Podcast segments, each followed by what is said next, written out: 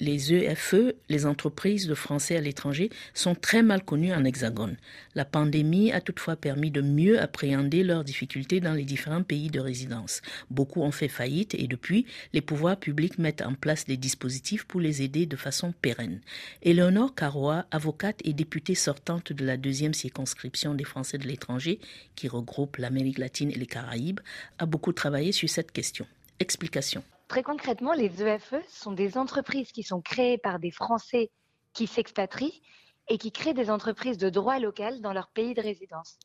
Ces entreprises-là, contrairement aux entreprises françaises qui partent de France et qui s'installent à l'étranger, sont des entreprises qui sont vraiment des entreprises mexicaines, argentines, ce que vous voulez, et qui en fait n'ont comme lien avec la France que la nationalité de leur fondateur, ou euh, le type de produit qu'elle propose. C'est pas un lien capitalistique, mais vraiment un lien de culture et d'origine de la personne qui les a créés. Quelles problématiques affrontent ces entrepreneurs français à l'étranger? Ce sont des entreprises qui sont de droit local et donc du coup elles sont soumises à la législation locale évidemment, mais aussi à toute une série de contraintes.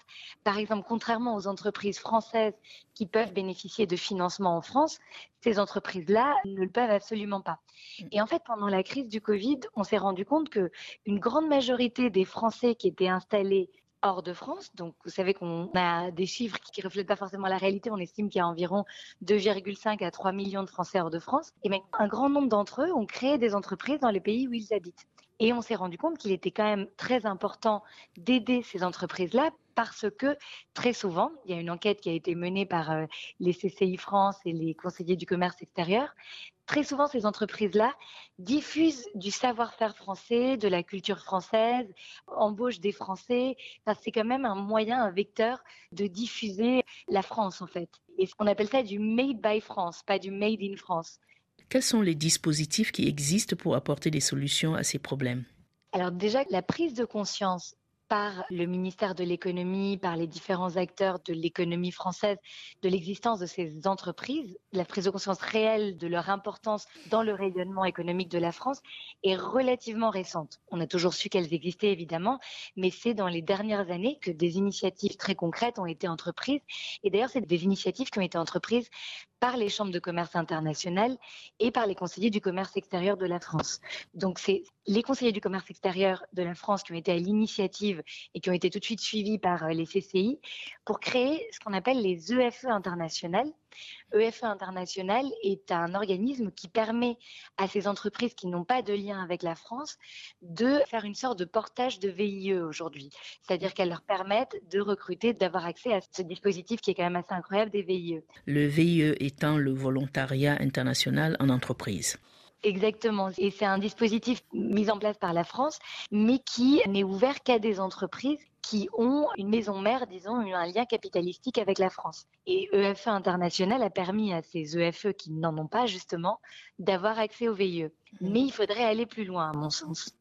Aller plus loin dans quel sens, d'après vous? Quelles sont les propositions des parlementaires pour ce faire, Éléonore Carrois dans ce sens-là, les EFE internationales, les conseillers du commerce extérieur et les CCI travaillent sur des nouvelles idées. Moi, si vous voulez, le point essentiel que j'ai pu observer en rencontrant des entrepreneurs français à l'étranger et notamment dans ma circonscription qui est l'Amérique latine et les Caraïbes, c'est qu'ils ont un problème d'accès au financement dans beaucoup de pays, les banques ont des difficultés à prêter ou alors prêtent avec des taux d'intérêt qui sont complètement prohibitif. Et je pense qu'un axe très important qu'il faudrait développer pour aider ces EFE à se développer, c'est vraiment leur permettre d'avoir accès à des crédits. En dépit de tous ces problèmes, de plus en plus d'expatriés français créent des entreprises à l'étranger, et notamment dans votre circonscription au Brésil. Comment expliquez-vous cela? Je pense que les Français sont assez entrepreneurs par nature. Hein. Ils ont cet esprit d'aventure, de partir au loin, parfois par amour, parfois pour des raisons euh, d'études, parfois d'ailleurs en VIE, et de rester, s'établir, monter leur entreprise. C'est quelque chose qui est d'ailleurs assez méconnu, mais je pense que l'esprit entrepreneurial français est très visible lorsqu'on le regarde de l'étranger. Et ce qui est intéressant, c'est que souvent ces entreprises existent et ces Français-là ne demandent rien à personne. Encore une fois, on s'est rendu compte des difficultés qu'ils pouvaient rencontrer et de l'état d'isolement dans lequel ils étaient, surtout après la crise du Covid, parce que eux, contrairement aux entreprises françaises qui étaient parties à l'étranger, n'avaient euh, souvent droit à aucune aide. Et en fait, en Amérique latine en particulier, je pense qu'il y a des liens très forts entre la France et les pays d'Amérique latine. Beaucoup de Français qui sont partis, mais parfois pour ouvrir des toutes petites entreprises dans la restauration, sinon dans l'alimentation. Il y a beaucoup d'entrepreneurs dans l'alimentation aussi en Amérique latine, beaucoup de boulangeries françaises, de lieux gastronomiques français. Et finalement, une autre euh, observation que j'ai pu faire dans cette circonscription, c'est le fait que les Français sont souvent assez pionniers dans ce qui est le développement durable. Souvent, mmh. les entreprises de Français à l'étranger se situent dans ce secteur, dans ce savoir-faire du développement durable. Dans quels autres secteurs investissent les entrepreneurs français dans votre circonscription d'Amérique latine, Éléonore Carrois les Français sont vraiment globalement présents dans presque tous les secteurs des activités, évidemment avec une forte présence dans les services.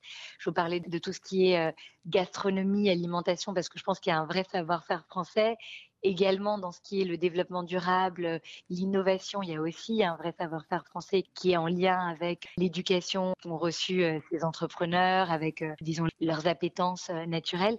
Mais c'est vraiment très large. Ce qui est intéressant dans cette démarche des EFE, et c'est pour ça que je pense que c'est important d'en parler et de vraiment les rendre très visibles, c'est que ces entreprises-là sont un peu en dehors des radars. Alors avec mmh. cette initiative EFE internationale, on les connaît, on les existe, mais on ne sait pas combien il y en a.